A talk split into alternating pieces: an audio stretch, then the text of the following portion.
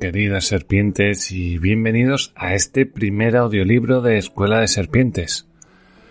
He decidido dejar un poquito a un lado lo de los artículos libertarios, porque, para ser sincero, a mí la verdad es que no me estaba llenando mucho, que digamos, no, no sé cuál es vuestro feedback, no sé si os gustaba o no, sé que eran escuchados, eso lo sé, pero no, no lo tenía muy claro. Eh, no sé si era, estaban bien las noticias, y a lo mejor era algo más local, pues merecería más la pena. Así que lo que he decidido ahora mismo es que voy a hacer audiolibros de libros libertarios. Trataré de que no sean especialmente largos los audios, me refiero, lo voy a ir dividiendo, no voy a sacar un audio de 10 horas todo seguido, que me parece una locura prefiero ir sacando audios de pues de media hora, una hora, lo voy a ir viendo a ver más o menos cómo, cómo, cómo me voy sintiendo cómodo. O por capítulo, dependiendo el libro, ¿no? Dependiendo cómo se vaya desarrollando. Y, y entonces a partir de ahí pues vamos viendo, ¿no? Porque he visto que por ahí hay gente que hace audiolibros, ¿no? Y tiene tres horas y pico y tal, pero bueno, al final si escuchas varios podcasts y tener que dejar una medias, pues la verdad que creo que rompe un poco el rollo. Entonces creo que es mejor pues ir sacando a, a por, por, por, por partes y, y bueno, luego ya cada uno pues ya verá si lo va leyendo. Aparte creo que va a quedar mejor para, para que quede ahí a lo largo del tiempo y se pueda, se pueda aprovechar pues, pues para gente que más tarde lo vaya, lo vaya a escuchar, ¿no? Estaba dudando si hacerlo para Patreons o, sea, para fans o para, o en abierto. Creo que lo voy a hacer en abierto, por lo menos al principio, lo voy a dejar en abierto. Y luego en función de cómo me vaya yendo la vida y, el tiempo y demás, pues ya veré si, adelanto para fans y luego lo dejo en abierto. En abierto acabará siempre. Antes o después, aunque lo veáis en azul en algún momento porque quiera probar algo, pero al final acabará siempre en abierto. Por eso no os preocupéis. Y nada. Eh, para este primer audiolibro, que supongo que lo habréis, lo habréis visto en el, eh, en el título del, del, capítulo, pues es La economía en una lección de Henry Hazlitt. He tratado de que fuese un libro no muy largo, aún así es largo, eh, pero bueno, espero, espero que, que os guste y espero que, que, que bueno, que no sea mucho latazo, ¿no? Supongo que más adelante habrá otros libros mucho más largos que ya será otro cantar. Supongo que ya será otro cantar, pero bueno, esto creo que para empezar está bastante bien.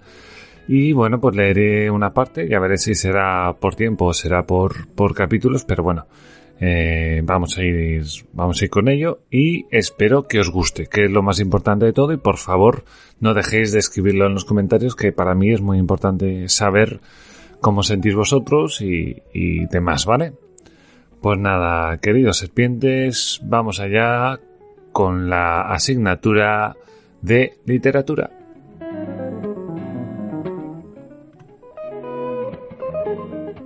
La economía en una lección de Henry Hazlitt, publicado en 1946.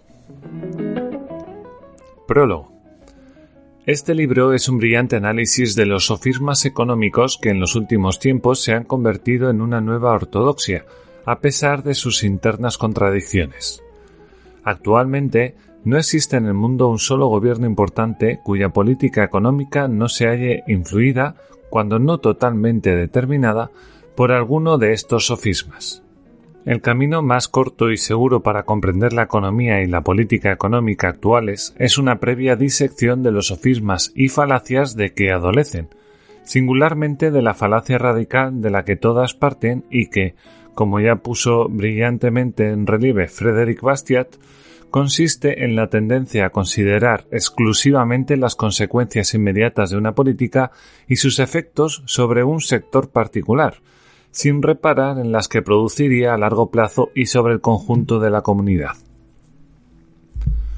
Como dice Rockwell Jr., se trata de uno de los libros más influyentes de entre todos cuantos se han escrito sobre cuestiones económicas, Así lo testifican los cerca de 11 millones de ejemplares vendidos y sus traducciones por lo menos a 10 idiomas.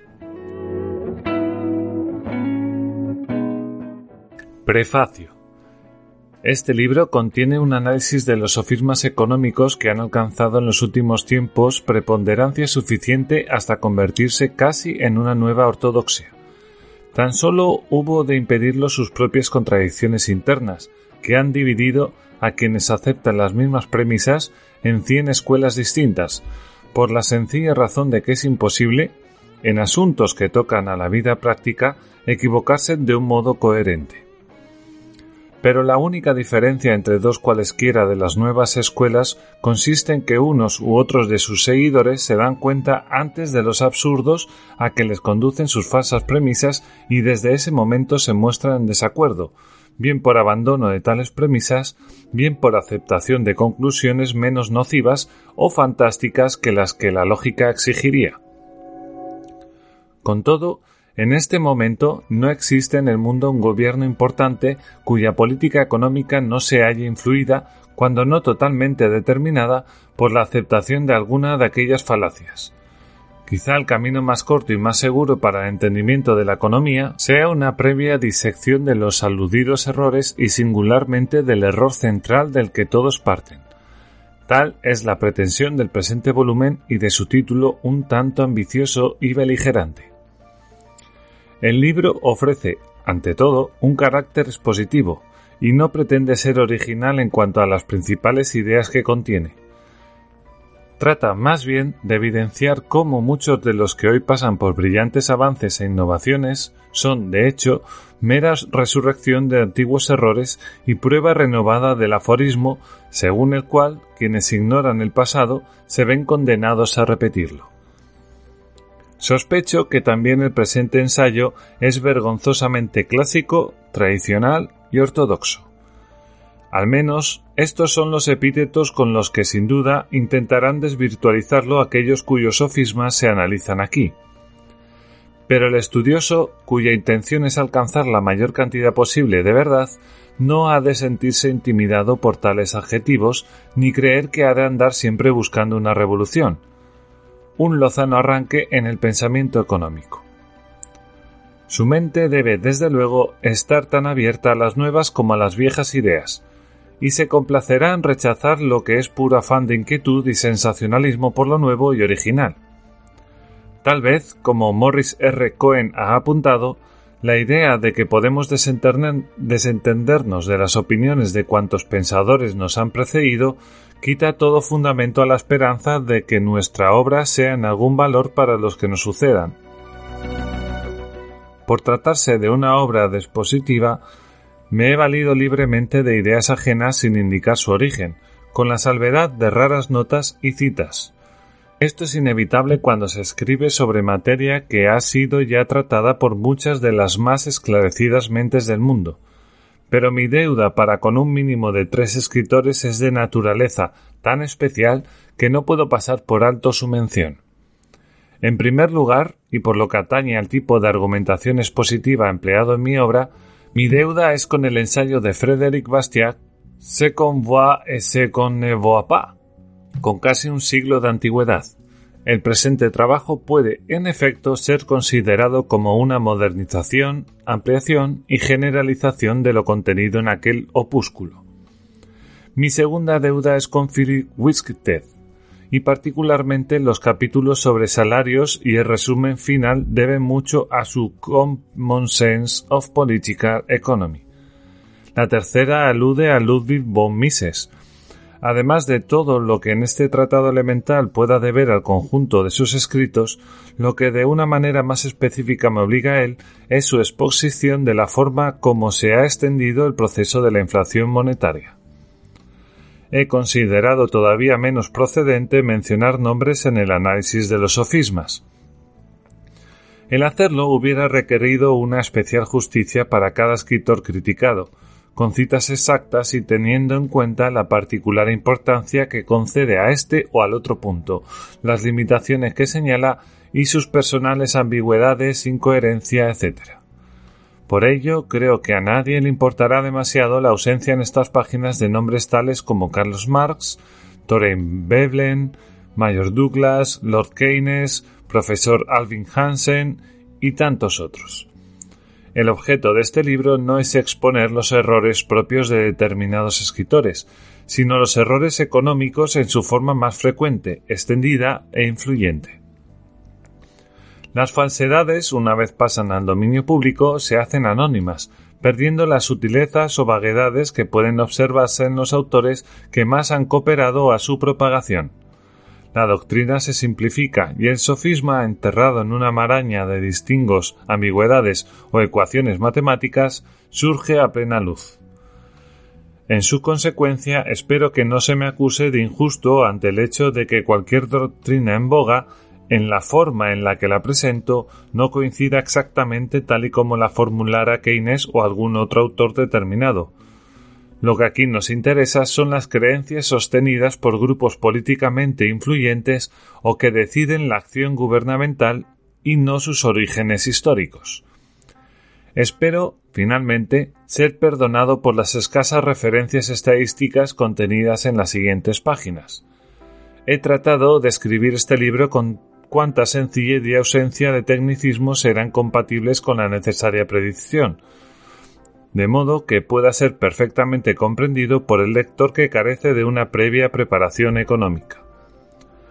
Aunque fue compuesto de un modo unitario, tres de los capítulos de este libro se publicaron como artículos sueltos, y desde aquí deseo expresar mi agradecimiento a The New York Times, The American Scholar and The New Leader por su autorización para reproducir lo anteriormente aparecido en sus páginas.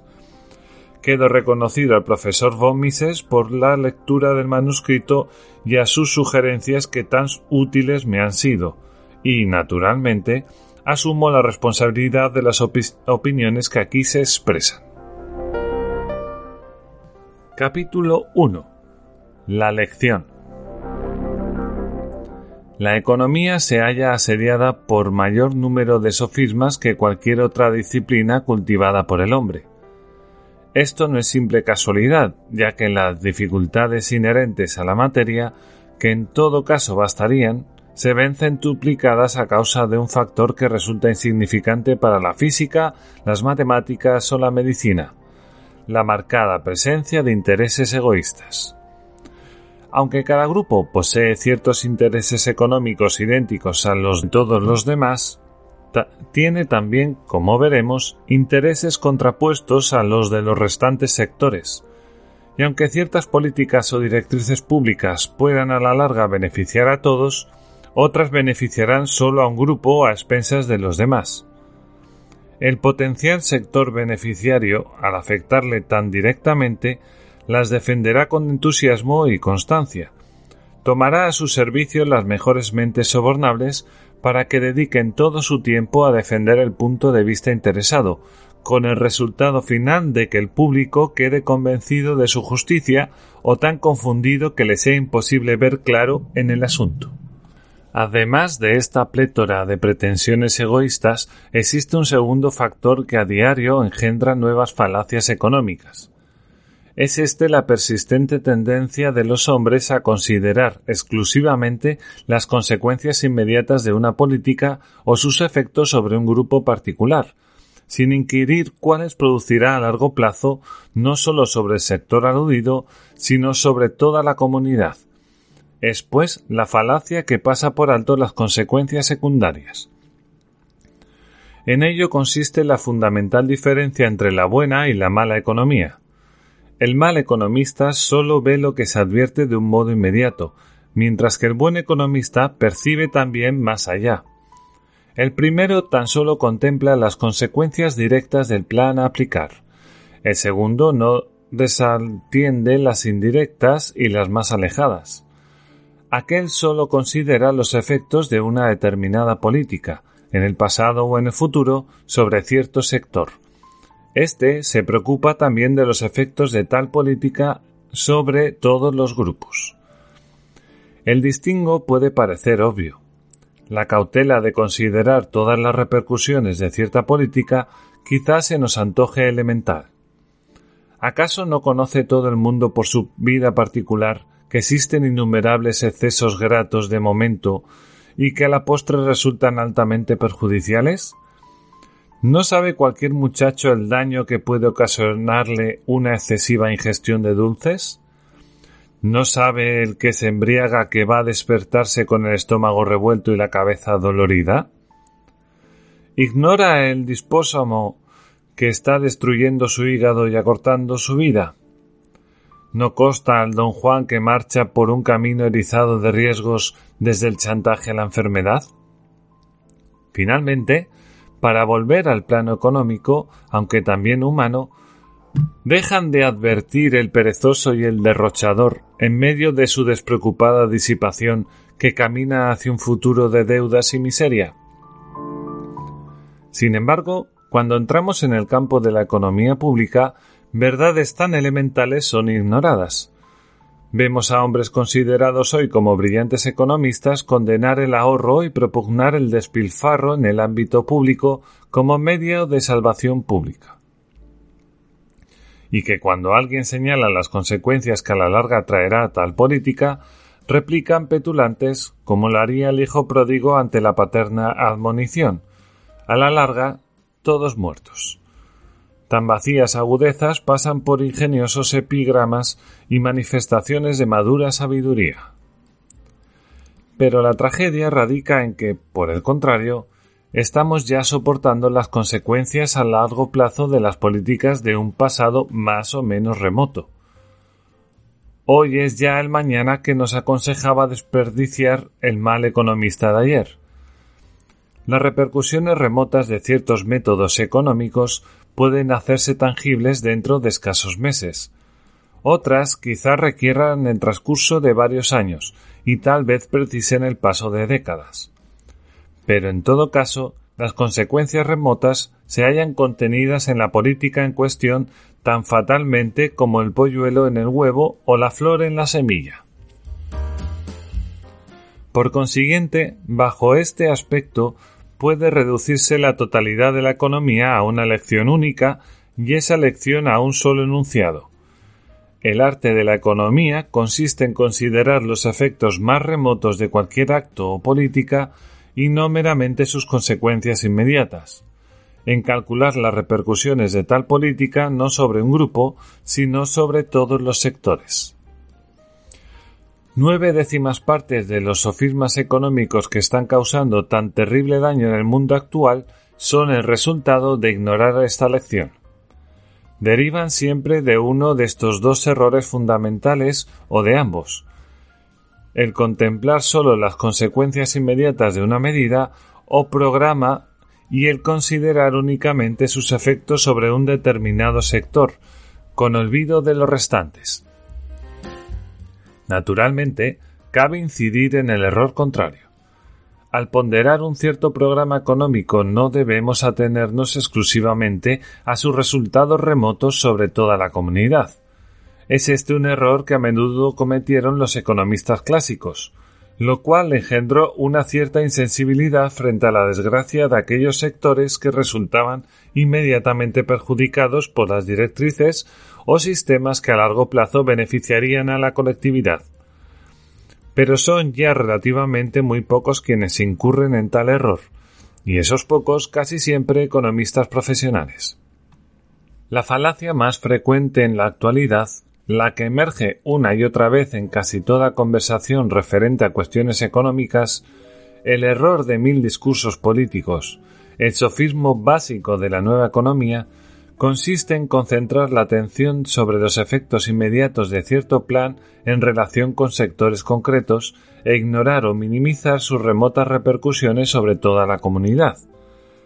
Los nuevos economistas se jactan de que su actitud supone un enorme, casi revolucionario, avance en orden a los métodos de economistas clásicos u ortodoxos, por cuanto a menudo descuidan los efectos que ellos tienen siempre presentes. Ahora bien, cuando, a su vez, ignoran o desprecian los efectos remotos, están incidiendo en un error de mayor gravedad. Su preciso y minucioso examen de cada árbol les impide ver el bosque. Sus métodos y las conclusiones deducidas son, con harta frecuencia, de profunda índole reaccionaria y a menudo asombrales el constatar su plena coincidencia con el mercantilismo del siglo XVII. De hecho, vienen a caer en aquellos antiguos errores, o caerían si no fueran tan inconsecuentes, de los que creíamos haber sido definitivamente liberados por los economistas clásicos. Suele observarse con disgusto que los malos economistas propagan sus sofismas entre las gentes de manera harto más atractiva que los buenos sus verdades. Lamentase a menudo que los demagogos logren mayor ascenso al exponer públicamente sus despropósitos económicos que los hombres debieran denunciar sus fallos. En esto no hay ningún misterio. Demagogos y malos economistas presentan verdades a medias. Aluden únicamente a las repercusiones inmediatas de la política a aplicar o de sus consecuencias sobre un solo sector. En este aspecto pueden tener razón, y la réplica adecuada se reduce a evidenciar que tal política puede también producir efectos más remotos y menos deseables o que tan solo beneficia a un sector a expensas de todos los demás. La réplica consiste, pues, en completar y corregir su media verdad con la otra mitad omitida. Ahora bien, tener en cuenta todas y cada una de las repercusiones importantes del plan en ejecución requiere a menudo una larga, complicada y enojosa cadena de razonamientos. La mayoría del auditorio encuentra difícil seguir esta cadena dialéctica y, aburrido, pronto deja de prestar atención. Los malos economistas aprovechan esta flaqueza y pereza intelectual indicando a su público que ni siquiera ha de esforzarse en seguir el discurso o juzgarlo según sus méritos, porque se trata solo de un clasicismo, laissez-faire, apologética capitalista o cualquier otro término denigrante de seguros efectos sobre el auditorio. Hemos precisado la naturaleza de la lección y de los sofismas que aparecen en el camino en términos abstractos. Pero la lección no será aprovechada y los sofismas continuarán ocultos a menos que ambos sean ilustrados con ejemplos. Con su ayuda podremos pasar de los más elementales problemas de la economía a los más complejos y difíciles. Mediante ellos aprenderemos a descubrir y evitar en primer lugar las falacias más crudas y tangibles, y finalmente otras más profundas y huidizas. A esta tarea procederemos a continuación. Y creo que hasta aquí está bien para haber terminado la primera lección ya de, de este libro de la economía en una lección. Y ya lo dejo a los pies del segundo capítulo que será los beneficios de la destrucción. Querido oyente, espero que te haya gustado este audio. Por favor, eh, indícame si, te ha parecido bien o mal que lo haya hecho así. Eh, algún libro si quieres, que si lo ves a bien. Aprovecho y te pido que por favor le des un like, que lo comentes, por supuesto, y, nada, que lo compartas donde tú lo veas, sobre todo en grupos socialistas, como suelo decir, que es donde mejor va. bueno, espero que te haya gustado esto.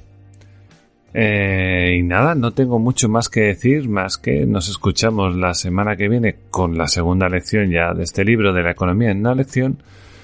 Y nada, que tengas muy buena semana. Chao, chao.